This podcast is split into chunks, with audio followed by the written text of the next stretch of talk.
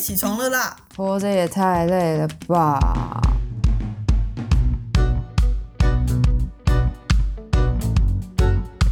欢迎收听《小岛生存指南》。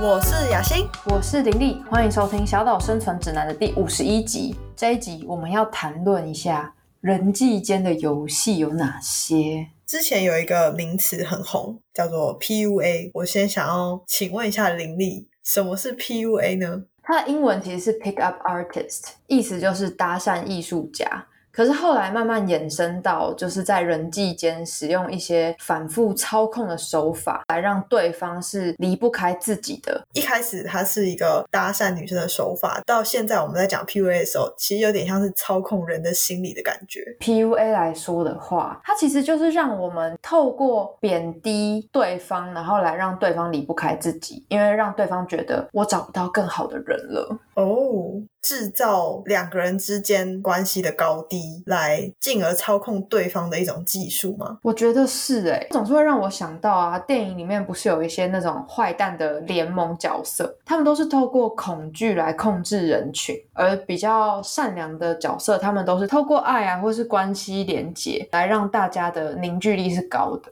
那我觉得 PUA 其实有一部分就是很像是透过恐惧，然后来操控人心的。那其实，在写这集访纲的时候啊，我有注意到 p o c k e t 上有很多频道都有介绍过什么是 PUA。因为林立是心理师嘛，所以我其实特别好奇的是，从心理学的观点是怎么看待 PUA，或者是比较广泛的这种操控人心的人际游戏。记得有一个心理学名词，它跟 PUA 有一点像，叫做煤气灯效应。玲玲有听过这个煤气灯效应吗？在雷神之锤砸下来之前。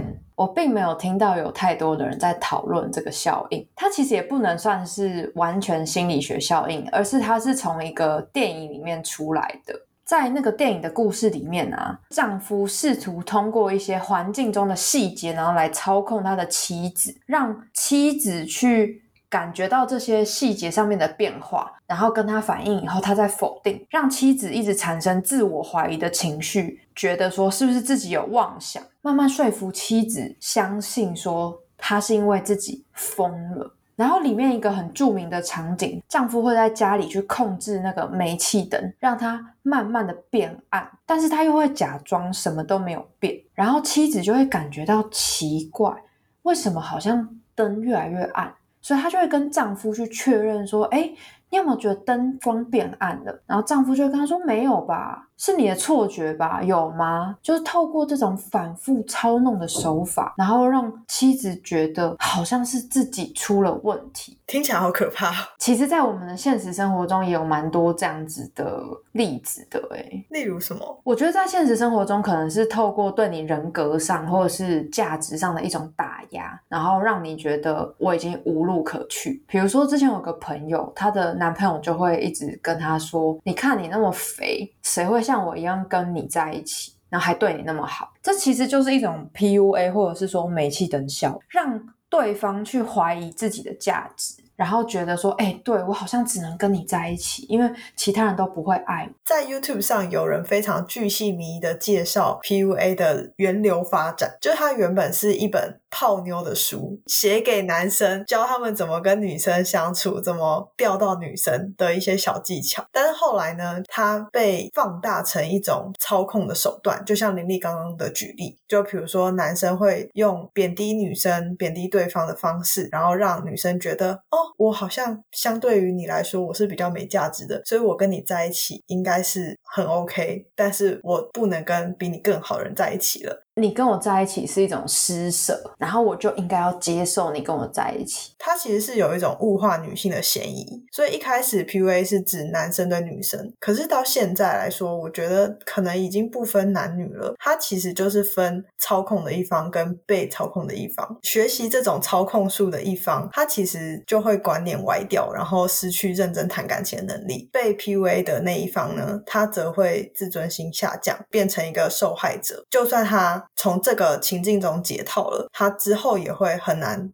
再次跟别人建立互信的感情关系。所以我觉得在感情关系里面或任何关系里面，我觉得对等是很重要的。如果你陷入这种 PUA 的情节的话，它基本上就是像跷跷板一样，不再保持两个人关系的平衡了，它就是会倾向一边，就变成说好像有一方围着另一方打转的感觉。而且我觉得 PUA 可怕的地方是，像情绪勒索，我们现在比较能够去防范。或是辨识出来，但是 PUA 它会带着一种我是在夸奖你，他一部分认可说哦我很爱你，我很喜欢你，可是你其实不够好，他在传递的是一种很矛盾的讯息，所以其实，在心理学里面还有另外一个词叫做认知失调，它就会有点连接在一起，就是让那个被 PUA 的人他会。不知道现在自己到底是有能力还是没能力，是值得被爱的还是不值得被爱。所以在这种很不确定的状况下面，他就会被操弄。其实我会觉得这会有点像邪教的感觉，就是当进入这种关系，然后我们就会无止境的被吸进去，没有所察觉，都会觉得说是不是我自己哪里有问题，然后让对方那么生气，或者是是不是我哪里有问题，然后。才会让对方需要这样纡尊降贵，跟自己这么烂的人在一起。我们现在已经很熟悉“情绪勒索”这个词，然后也知道会有怎样的状况是情绪勒索。那 PUA 的话，在网络上有一些同整，就像林丽刚刚有讲到，如果你们的关系有上下之分，你会觉得他比较高，你比较低的话，那有可能就是出现了 PUA 的情况。然后还有对方可能会把自己的问题狡辩说是你的问题，反正他会把一切责任都往你身上推就对了。就比如说今天明明约会是他迟到，可他就一直义正言辞的跟你讲说，因为你怎样怎样，所以我才会迟到，就把问题全部推到你身上。那这样子可能就是被 PUA 了。对，或者是说他跟你说我迟到是为了测试你够不够爱我，看你会等我。所以我才故意这样做，但你却没有办法了解我的心。我们两个怎么会这么不相通？我真的是觉得太委屈了之类的。林立完全掌握这个 PUA 术。其实我超会 PUA，只是我没有使用而已。哦，好可怕哦！哎，这样子讲真的会认知失调哎，就是久而久之，你就会一直在调整你的认知，然后到最后，你就会整个大打击，想说现在到底怎样？到底真的是不是我有问题？为什么对方会一直说是我的问题？然后你知道这种三人成虎三次之后，你就会开始怀疑自己，说他真的是因为很爱我，他才要做这些事吗？我真的是觉得。太可怕了！我现在要防范林立一下，是不是因为你 PUA 我，所以我才一直跟你录 Podcast？你自己扪心自问，是不是因为我真的很在乎我们的感情，我才提议说我们可以一起做 Podcast？我觉得这是一个超级好的举例，我每个人都要扪心自问一下。就如果你对这段关系有所迟疑的话，麻烦就是好好的思考。我真的觉得高级的 PUA 是不着痕迹的。我之前有看到一个影片，它好像有一个例子是说，比如说女生她穿很少，然后出门跟朋友一起过生日，男生就类似讲说，你这样很像荡妇。还是什么之类的，然后就引发女生的愤怒，就觉得你怎么可以这样说我？结果后来那个男生就说：“因为我是男生，所以我很了解男生在想什么。我知道他们都只是想要上你，只有我是真的爱你，我真的在乎你，我才会管那么多。你以为别人会管那么多吗？”哎，我怎么觉得这种情节好像在什么小说、漫画或者是影视作品里面常常出现？对啊，就是那种霸道总裁啊，他就会管很多，然后女生就会觉得啊，好浪漫哦，他很吃醋，他一定很爱我，我就会心里觉得，哎，你被 PUA 了，你知道吗？我觉得那个言情小说可能要先审查一波，我觉得言情小说真的很可怕，真的，整个价值观是超扭曲的。哦，讲到言情小说，言情小说不是常看到那种女主角还在懵懂无知的时候，然后就被一个男人牵着走吗？一开始可能就会觉得天哪，这人怎么那么讨厌，然后渐渐爱上他。但其实，在他们的互动交流中，对方就是男生，通常就是不会去顾虑你的感受。这根本就是什么斯德哥尔摩症候群啊！就是 你被绑架，然后你最后爱上绑匪。但是可能是因为对方是总裁，所以就没关系。哦，还有对方长得很帅，然后有六块肌啊，对，又高又帅又有钱，那就可以被允许。如果你长得太丑的话，大家就会觉得你在 PUA 对方。哎，那雅欣，你有在访纲上面整理一些 PUA 的常见话术或是技巧？你可以来帮我们介绍一下吗？PUA 除了刚刚在讲贬低你啊，不顾你的感受啊，或者是一直说是你的问题啊这些之外，还有就是他可能会不顾你的意愿，对你有很多肢体接触，或是就做出言语或行为上的性骚扰，让你觉得你不太自在。动弹不得的那种感觉，像是怎样？比如说他壁咚你，然后你觉得呃好惊吓哦，就你也没有很期待这件事情发生，但是总之他就壁咚你了，他就用一种很有魅力的 对你说要不要跟我在一起，然后你其实心里本来是完全没有想要跟他在一起的念头，但是在因为那个情境之下，你就想说呃好像没办法拒绝，你就说哦。我觉得还有一个很常见的是，刚刚雅欣比较没有讲到的是，他们会制造一些紧张感，让你觉得你好像需要马上下决定。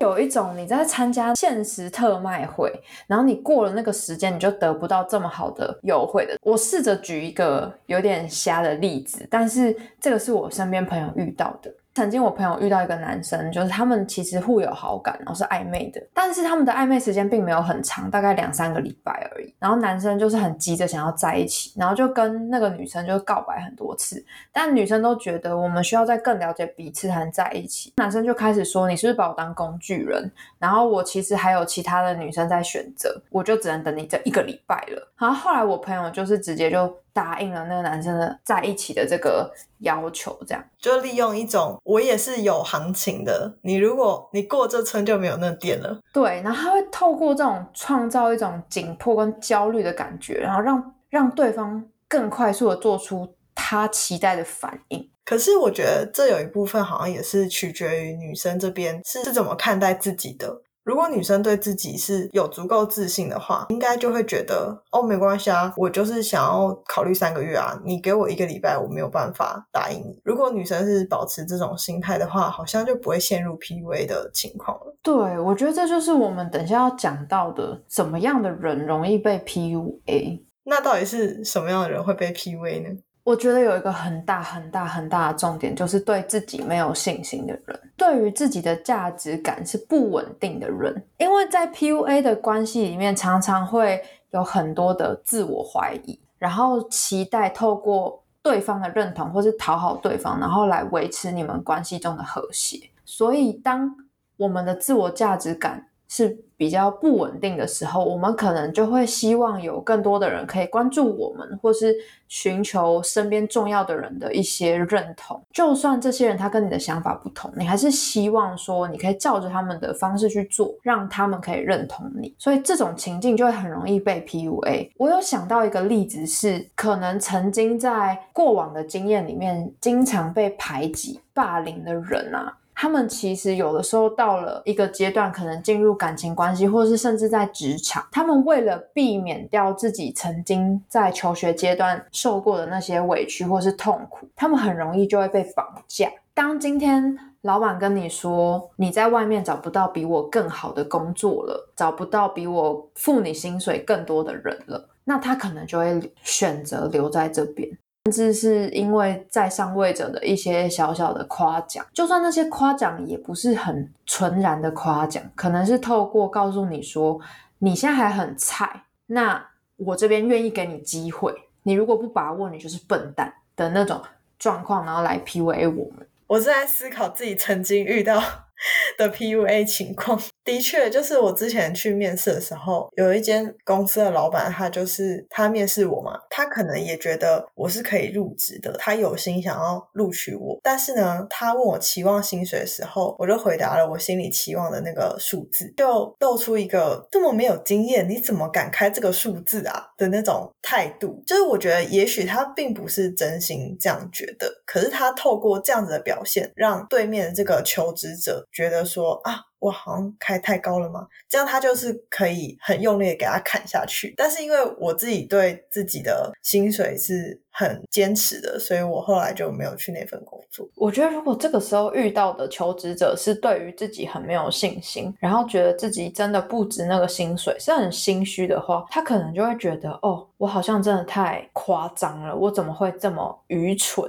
提这个薪水？我要感谢老板愿意给我机会学习。嗯，对，老板一定会摆出一种，我也是要花成本教你，诶你怎么敢好意思跟我拿这么高的薪水？然后他就接着会给你一个希望，就是说，如果你表现好的话，三个月三个月的调薪也不是不可能。可是我就会觉得，嗯，他就在画一个大饼，告诉你说我们可能会调薪水。可能会怎样？像我之前有遇过，老板跟我讲说，我们公司的目标就是要上架股票。我心里就想说，你们现在八字都还没有一撇，就在那边跟我讲说要变成上柜上市的公司。有时候面试的时候，真的会有这种感觉，就是觉得你们怎么好意思啊？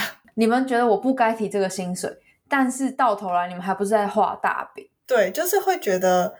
也不知道你是真的这么有自信呢，还是你只是用一种话术把我圈住？你先进来我公司再说，反正我急着用人。就像我刚刚讲的啊，如果这个求职者或是我们对于自己的信心程度是低的，或是不稳定，需要透过别人的认可，然后来稳定我们的价值的话，这个 PUA 就很可能会不断的出现在我们的人际关系里面。我觉得刚刚讲到感情上跟职场上会遇到的一些情境啊，我觉得学会拒绝是一个避免自己陷入 PUA 非常重要的前提。如果学会拒绝的话，应该就可以很大程度的避免掉相关的危机。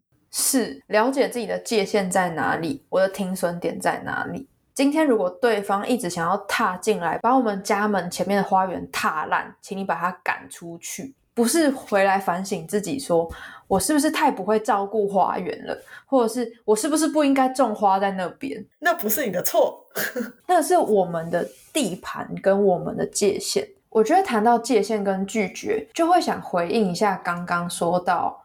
当我们很难相信自己的时候，其实就容易被 PUA。其实就这个原因，我们想要透过对方的认可，然后来稳定我们自己的价值的时候，我们就会很难拒绝对方的要求。这个时候在关系里面，我们就会把自己放在很低的地方，对方放在很高的地方。就算这个并不是真实的状况，而是我们自己形塑出来的，那这个时候其实我们就会面临的是，我们会有很多的委屈需要往肚子里面吞。说到这里，我就想到自己之前遇到的一个经验。那一天，我想要找老板开会，但是老板一直在忙自己的事情，所以我就得一直等，然后等到下班时间。可是那天我其实没有办法留下来，我就留了一张字条跟老板说：“因为我今天家里有事，所以虽然这个会很重要，但是我必须先走了，我没有办法无止境等你。”因为老板在那个时候并没有告诉我说。好，我几点可以跟你开会？那这样对我来说，它就是一个无尽的等待。可是这个等待其实是很没有效率的，因为我也没有办法做任何事情。那不如就是明天早上再进来开这个会，要自己学会判断状况，然后要自己想出方法。这在职场上是非常重要的。我觉得雅欣应该是在职场上有遇到很多需要沟通的情境，因为我跟雅欣的工作状态会蛮不一样的。我以前的工作状态都比较是我直接对老板，没有什么其他同事啊，或是团队合作。但是我知道说雅欣其实一直以来都有一些同事，然后可能在业务上面都会有需要一些合作。这样子职场的一些沟通啊，它不只是跟老板的沟通，它也是跟同事之间的沟通。之前在跟雅欣私下聊的时候，就会觉得，哎，雅欣对这个部分，他其实是有一个自己的学习跟。观念，然后去让他可以更顺畅的在工作上面去持续进行的。很多困境其实都是因为没有沟通成功而导致的，所以就是相信自己有这个能力解决，然后也尽力去照顾每个人的感受，那就是保持一个同理的情况。当每个人都可以保持同理的时候，在职场上，他就会变得比较安全，就是大家都。能够说出自己的想法，然后大家也会合作去找出一个最佳方案。我觉得这个是我自己摸索出来的啦。但是如果遇到那种很不讲理的老板，那真的是没有办法，就辞职吧。对，我觉得这是一个很好的提醒啊。我们要知道自己永远有选择。我们如果今天在职场上或者是在关系里面感觉到自己是很痛苦的，请相信自己的感觉，不要再想说哦，一定是因为我自己太草莓了什么。有时候真的不是这样，是因为我们遇到了不好的老板，或是不好的。同事，让我们觉得精神上面很内耗。那你可以分享一些小技巧吗？就是我们要怎么样才能够判断说，哦，我现在可能要逃离这个人或这个环境。第一个是我们今天节目上有做到的，就是去了解 PUA 的技巧，还有它的一些常见的做法。就是我们首先需要去了解这件事情，它可能会有哪些情境下面会出现，然后它常见的手法会是什么，让我们可以马上去有一个警铃大作，就是分辨出哦。现在对方的这个反应或是这个话术，它可能是 PUA，这是第一步。再来就是很多时候被 PUA 的时候，我们都会弃自己的直觉不顾，就会觉得，哎，我在这段关系里面好像不太舒服，哎，可是真的是这样吗？会不会是我的问题？拜托，这个时候就相信自己的直觉好吗？如果说对方他一直在骚扰你，或是对方他的行为，你觉得自己的价值是不断的被贬低的，相信自己，这可能就是一个 PUA 的情境。其实我觉得有些人可能跟我一样，就觉得自己在社会上是一个刚出社会的菜鸟啊，职场新鲜人啊，我们并没有经验去判断说现在这个情况到底是不是 PUA。那这时候你也可以去找。一些前辈，就是可能比你年纪大的朋友，或者是你的长辈，去问问看他们，哎，我现在遇到这个情况，这个情况是 OK 的吗？是这合理的吗？对话当中，也许就可以找到说，哦，原来你在意的是什么？因为每个人在意的东西也都不一样，所以我觉得要去寻求帮助也是蛮重要的。我们永远有一些我们可以用的人脉去了解这件事，因为很多时候我们真的。在没有碰过类似的情境的时候，会觉得是不是自己的问题？如果我们是那种很会反省自己的人，可是当这个时候，如果我们可以听到更多来自于前辈或是其他更有经验的人的讲法，那我们就可以更客观的去判断我现在的情境到底是我的问题还是对方的问题。再来就是。我们在选择要不要跟这个人在一起，或是要不要跟这个人当朋友，或是要不要去这个人的公司上班的时候，我们除了相信自己的直觉，我们就是要去做挑选的动作。我觉得在亲密关系里面，价值观它是尤其重要的。如果你发现这个人的价值观跟你有很大的不同，那基本上对我来说，这个人就是 out。可是如果说这个人他用一些手段，比如说。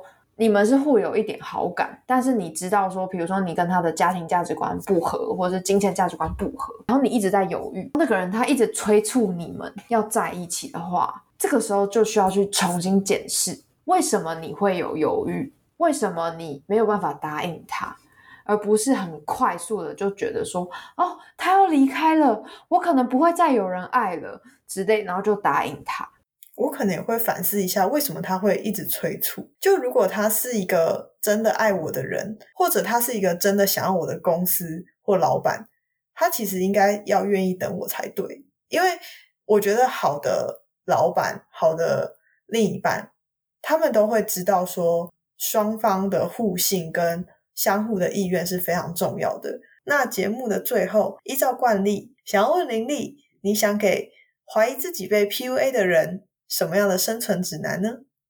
如果有这种怀疑，就代表有很大的可能性，请尊重而且重视这个怀疑，然后可以根据我们刚刚去谈到的，或是你可以在网络上搜寻一些相关的资料，来了解自己现在的处境。不要让这个怀疑一直埋在心里，然后觉得说很委屈，或者是觉得自己逃不掉。我们总是会有方法可以面对的，但重点就是。我们要先支持自己的感觉哦，好棒哦！我觉得林丽刚刚给的这个生存指南，根本就可以一字不漏的变成文字档贴在我们的书桌前。欢迎追踪小岛生存指南的 IG，你可以搜寻 Island Life 底线 Official 就会找到我们了。也欢迎追踪雅欣还有林丽的 IG 哦，我们会将资讯放在说明栏，有任何建议都欢迎留言或私讯我们。小岛生存指南，我们下集见，拜拜。